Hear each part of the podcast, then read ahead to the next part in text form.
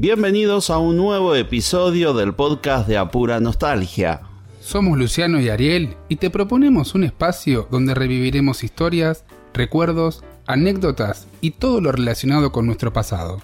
Queremos compartir con vos momentos, películas, programas, telenovelas o simplemente conocer más acerca de algo o alguien que marcó nuestras vidas. Somos fans de los datos nostálgicos.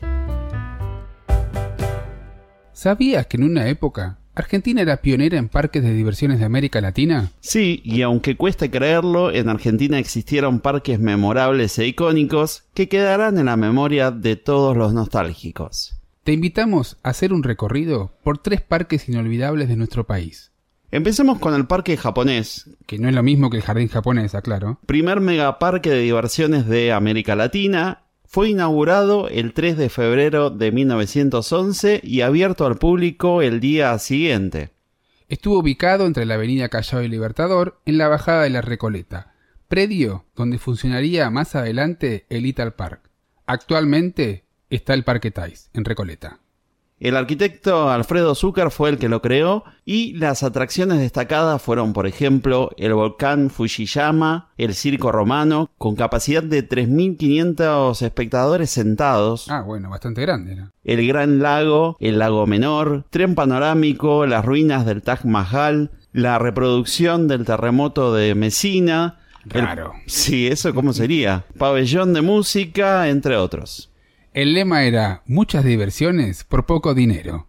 Al mes de su inauguración, lo primero que pasó hubo un incendio, que fue menor, no hubo víctimas fatales, pero en 1930 otro incendio, esta vez sería total, y que acabaría con el parque cerrando sus puertas. En 1945 se inauguró el nuevo parque japonés, similar a su antecesor, mucho más modesto, en el barrio de Retiro, donde hoy hay un hotel 5 estrellas, seguramente lo debes haber visto, y cerró a comienzos de la década del 60. Bueno, esto presta mucha confusión. Hay mucha gente que dice que el nuevo parque japonés estaba en el mismo lugar que el parque japonés, pero no. En realidad tenía dos lugares distintos. Uno fue el parque japonés donde estuvo Little Park y el otro fue el nuevo parque japonés en Retiro. O sea, había dos parques japoneses. No.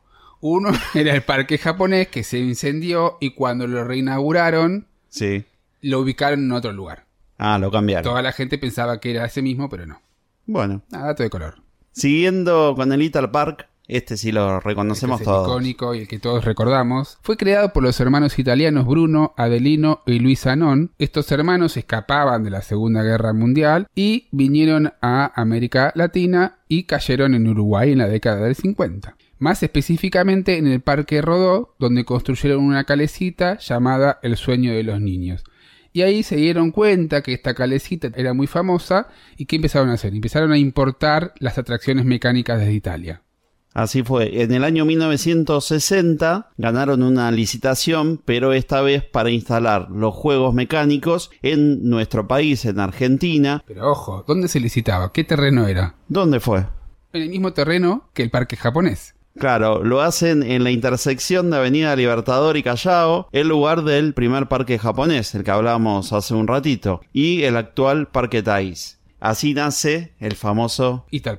En 1966, Bruno, uno de los hermanos, se retira de la sociedad que va a quedar a cargo de los otros dos, Adelino y Luis. Para 1970 hay una llegada masiva de los juegos mecánicos al Ital Park, que se convierte en el parque de diversiones más importante de Sudamérica. 35 juegos electromecánicos y varios están con atracciones. Los destacados, 5 pistas de autos eléctricos, la Veloce, Autosprint, Super Indianapolis, Super Monza y Baby Karting. Si te interesa conocer estas pistas de autos eléctricos, tenemos un video en el canal de YouTube.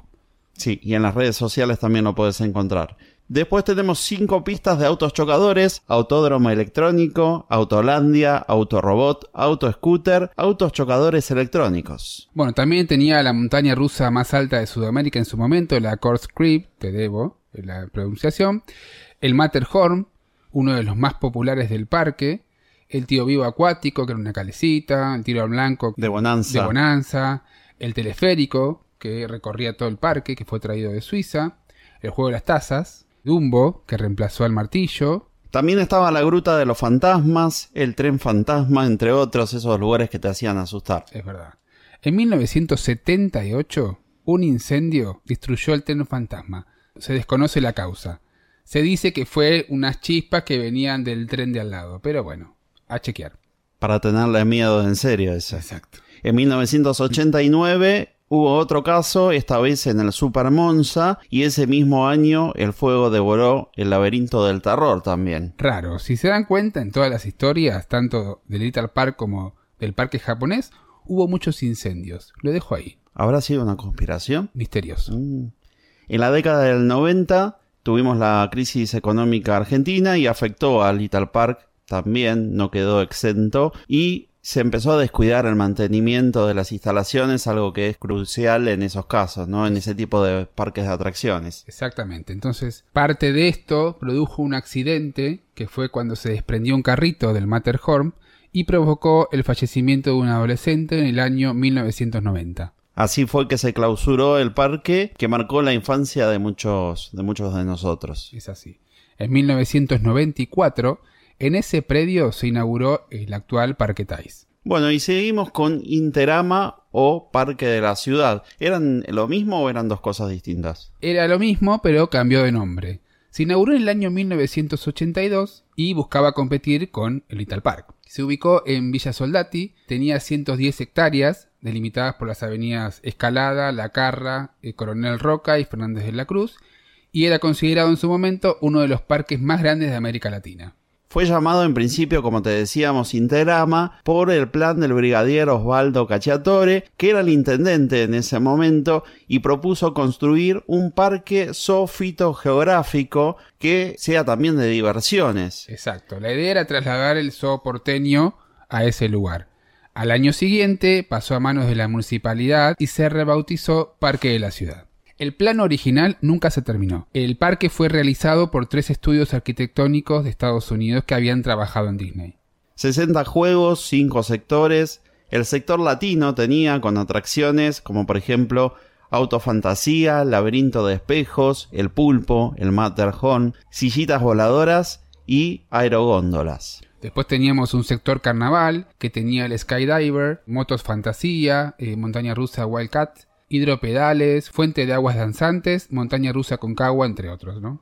El sector futuro con avioncitos, Montaña Rusa Vertigorama, Calypso y Enterprise. Después sector Fantasía, que tenía autos chocadores Scooter, pista de carreras Speedway, Vuelta al Mundo, el Scorpion, la montaña rusa Jet Start, y Gulliver, entre otros. Por último, el sector internacional con canoas del lago, Himalaya, montaña rusa, hidrovértigo, botes chocadores y el cine IMAX estaba ahí. El IMAX que nunca se llegó a inaugurar. Nunca se abrió. Exacto. Entre los juegos más destacados tenemos la Gran Torre Espacial, que es un mirador que en un principio estaba pensado como un restaurante, que es una de las atracciones que se ven actualmente. Es emblema del parque y es considerado patrimonio cultural de la ciudad que fue inaugurado en 1985. Y volvemos al año 2001 y otra vez la difícil situación económica del país que hizo que perdiera popularidad.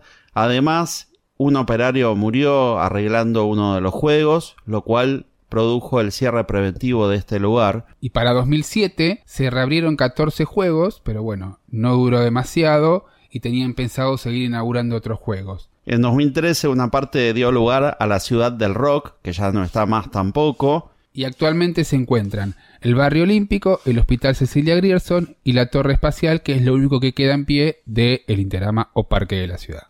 Bueno, esperamos que te haya gustado este espacio que creamos para contarte un poco sobre los parques argentinos destacados, contándonos si te acordás de algún otro parque si hay algún parque en tu país también. ¿Qué recuerdos te traen estos parques y qué juegos te gustan? Si te gusta nuestro contenido y querés formar parte de esta comunidad de nostálgicos, seguinos en nuestras redes. Encontranos como arroba pura nostalgia en Instagram, TikTok y Facebook.